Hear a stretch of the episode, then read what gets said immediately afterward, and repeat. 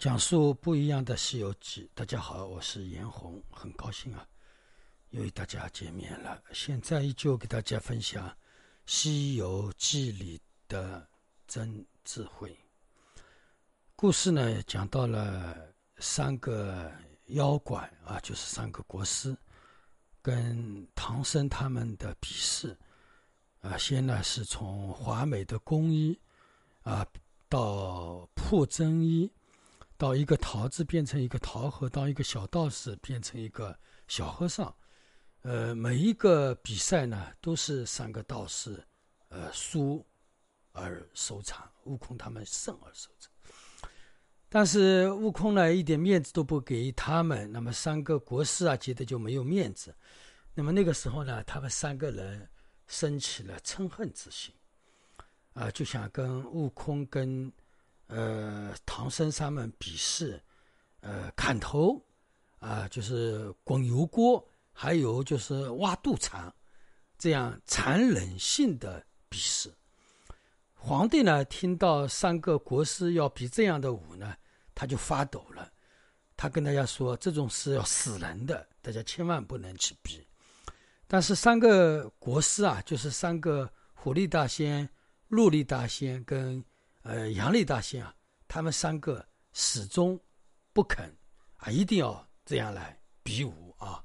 那么那个时候，皇帝就没有办法，那就让他们到操场啊，呃，其实就是弹头台，就是杀人的地方。到那个地方呢，大家挤挤，那么准备开始比赛了。那么第一个比赛呢，就是砍头。砍头呢，悟空第一个先上去，那说砍我的头吧。然后刽子手一刀下去，把悟空的头就砍下来。但是悟空的头呢没有流血，但是呢出了一种白烟。但是后来呢，悟空又自说自己回去，那么这个头呢又跟身体合在了一起。那么也就是砍头这一集呢，悟空他是呃就是成功了。那么当狐狸大仙也来示范砍头，头砍下来之后，那个时候呢，他正准备。要说回去的时候，头跟身体合在一起的时候呢，悟空就使了一个小诈，啊，他拿了一个汗毛变了一个小狗，把他的头就叼走了。后来的那个瑞丽大仙跟杨丽大仙怎么追都追不上，那么身体跟头分开时间久了，那么最终呢，虎力大仙也就死了。死了之后呢，他的身体变成了一头老狮子，啊，那么这样一来之后呢。还有个瑞丽大仙跟杨丽大仙就更加的生气，因为他们的老大被悟空杀了。那么第二个就是瑞丽大仙，瑞丽大仙就啊，陆丽大仙啊，他就说我们属肠子。那么悟空说这个事情我也先来。那么悟空呢，拿把刀切开了肚子的肚皮，把自己的心肝肠胃都拿了出来。然后呢，他说你们都看到了，那我又拿回去了。那么悟空呢，又把它拿回去，言归。呃，本来的样子。那么陆力大仙一看，呃，悟空行，那他自己也要表演，不然面子没有了。那么他也有刀把它切开，那么把自己的肚子里的东西都拿出来。那个时候呢，悟空又变了一个东西出来，变了一通一个鹰啊，然后呢从天而降，把瑞丽大仙的肠子，呃，全部就叼走。那么肠子一旦叼走，那么陆力大仙也就死了。那后来就剩下那个杨丽大仙了，啊，瑞丽大仙一死之后呢，瑞丽大仙的身体就变成了一通鹿啊，变成了一个老鹿。那么最后剩下一个杨丽大仙，杨丽大仙看到两位大哥都已经死了，那自己也不想活了，也要跟悟空比试一下。跟悟空说，那么他说我们炸油锅啊，那么那个时候悟空说行啊，炸油锅我是最简单了，因为以前啊我是呃那个。太上老君的呃那个炼丹炉都没有把我怎么样啊！我想你这个油锅最多让我洗个澡吧。那么他就先进去，进去了一会儿之后没有烧死，他就起来了。那么 杨丽大仙就进去了，进去了之后看到银力大仙也没事啊。那个悟空就问他，你悟空就看到这个问题，就马上就去找那个龙王，为什么那个呃杨丽大仙会呃在油锅里不死？他们说他自己修了一种什么龙身术，啊，就是可以身体是可以跟那个叫跟火跟烫的东西可以隔离开来的龙身术。那么悟空说：“那怎么办啊？”他说：“龙王说他自己修的，但是我可以把它收回来。修是他自己修，但是呢，这个东西由我管啊，我龙王我可以把它收回来。那么，呃，那个海龙王就把它收了回来。那么，这个杨丽大仙突然之间没有防热的能力，那么等于就在油锅里面炸死了。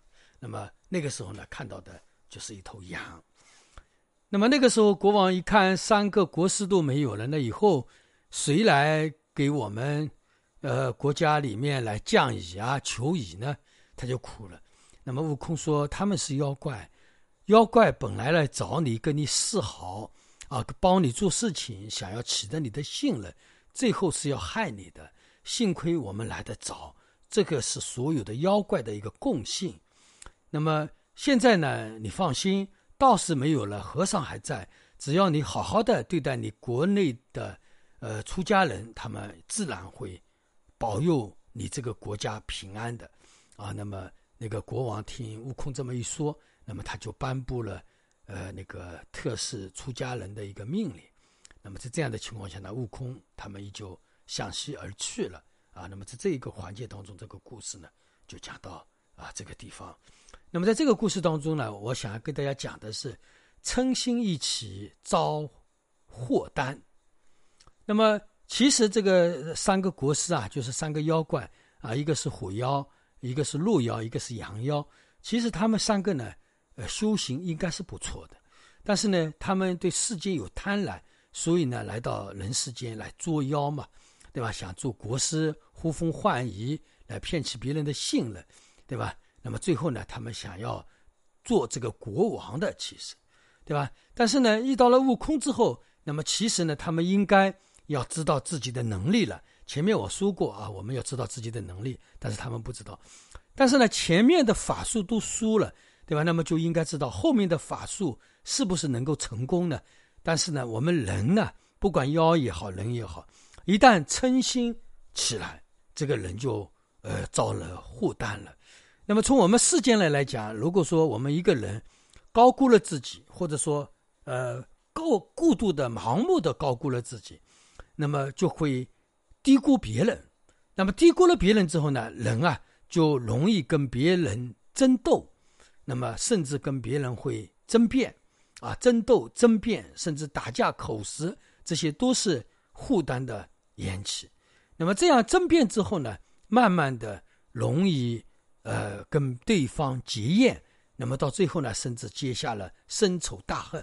那么悟空跟呃三个大仙啊妖怪呢，其实也是各自逞强，而最后结成了仇恨。但是呢，三个妖怪他们没有发现自己到底多少能力嘛，低估了悟空的本事。那么最后呢，还是死在自己的嗔心之下。那么这种祸担呢，也是他们自己而招来的。对吧？那么我们世间人啊，开始的时候呢，我们都是为了一些面子、钱情名利啊，这些东西，我们有的时候都是为了面子。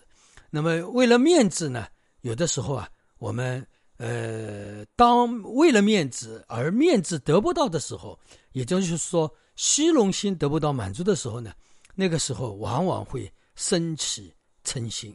那么嗔心一旦升起呢，那个人什么都不过了啊，连着有的时候连。呃，安全啊，啊，那个身体健康啊，危害啊，生死，有的时候在嗔心升起的时候，连生死都是可以不过的啊。这是我们世间的人，所以世间人经常打架，对吧？经常为了一些钱情名利，呃，明争暗斗啊，对吧？最后相互之间祸害啊，这种现象自古以来都是很多的。那么像美国啊，像很多国家里面搞暗杀。对吧？其实都是为了一个面子而已。那么在我们学佛人当中呢，也是很多。我们学佛人当中开始入于佛门的人，啊，他们很喜欢辩论，觉得自己已经学的很多了。比如说，他知道一点因果报应，他就觉得自己很多；他觉得自己学了一点净土，他就觉得自己懂得很多了，对吧？那么昨天有一个道友，他觉得自己知道了一切唯心造，他就觉得佛法都没有东西可以学了。啊，昨天晚上还有这样的事情出现，对吧？那么这个是什么原因呢？就是我们，呃，学佛人啊，觉得学了一点东西，就觉得自己很了不起啊，原来佛法就这么一点东西啊，对吧？那个时候呢，就会高估了自己的本事，那么就容易跟别人去辩论。那么跟别人辩论之后呢，就是很容易升起嗔心，啊，这个我们佛法当中这种事情是经常有，在佛法当中，教派与教派之间的争斗，把对方杀死、谋害对方这样的事情是很多的。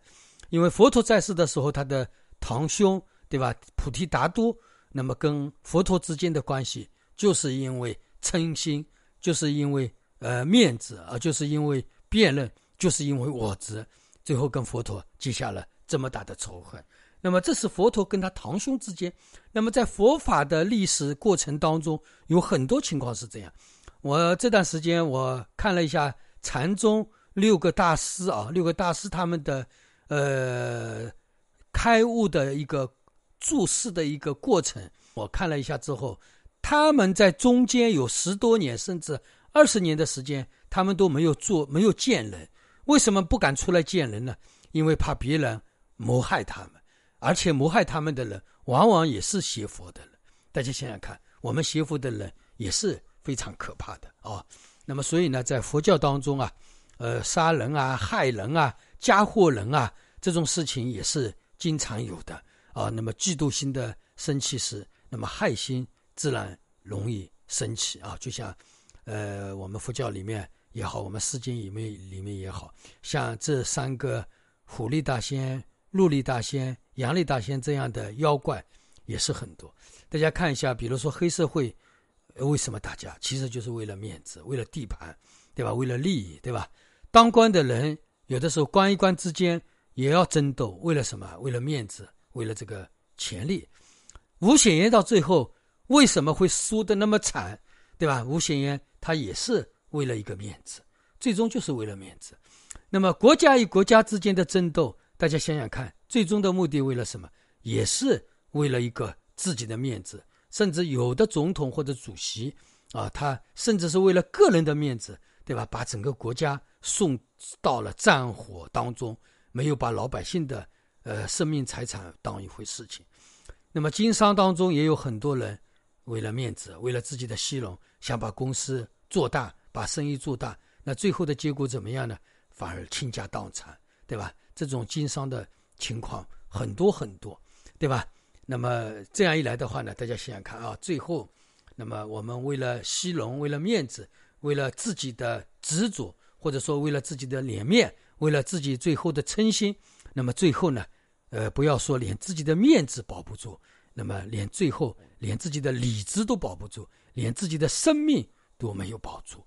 那么这样的事情呢，在世间当中也好，在我们佛法当中啊，也是非常非常多的啊。那么所以这一集当中啊，主要是讲到了这样一个问题。所以呢，师傅在这里给大家做这样一个题目，叫“嗔心一起遭祸担”，好吧？那么也就是说，我们听我讲法的人，不管是我们学佛的人，还是不学佛的人，我们一定不能轻易的让嗔心起来。那么嗔心的起来，往往我们为了满足面子，那么为了一点面子起了嗔心，最后跟别人结下怨仇，甚至最后失去自己的生命。那么这种嗔心，这种面子，其实是太没有意思。所以呢，在《西游记》里，吴承恩笔下把这种行为的人称为妖怪，啊，是这样的，好吧？那么这一讲就给大家分享到这里，祝大家吉祥如意。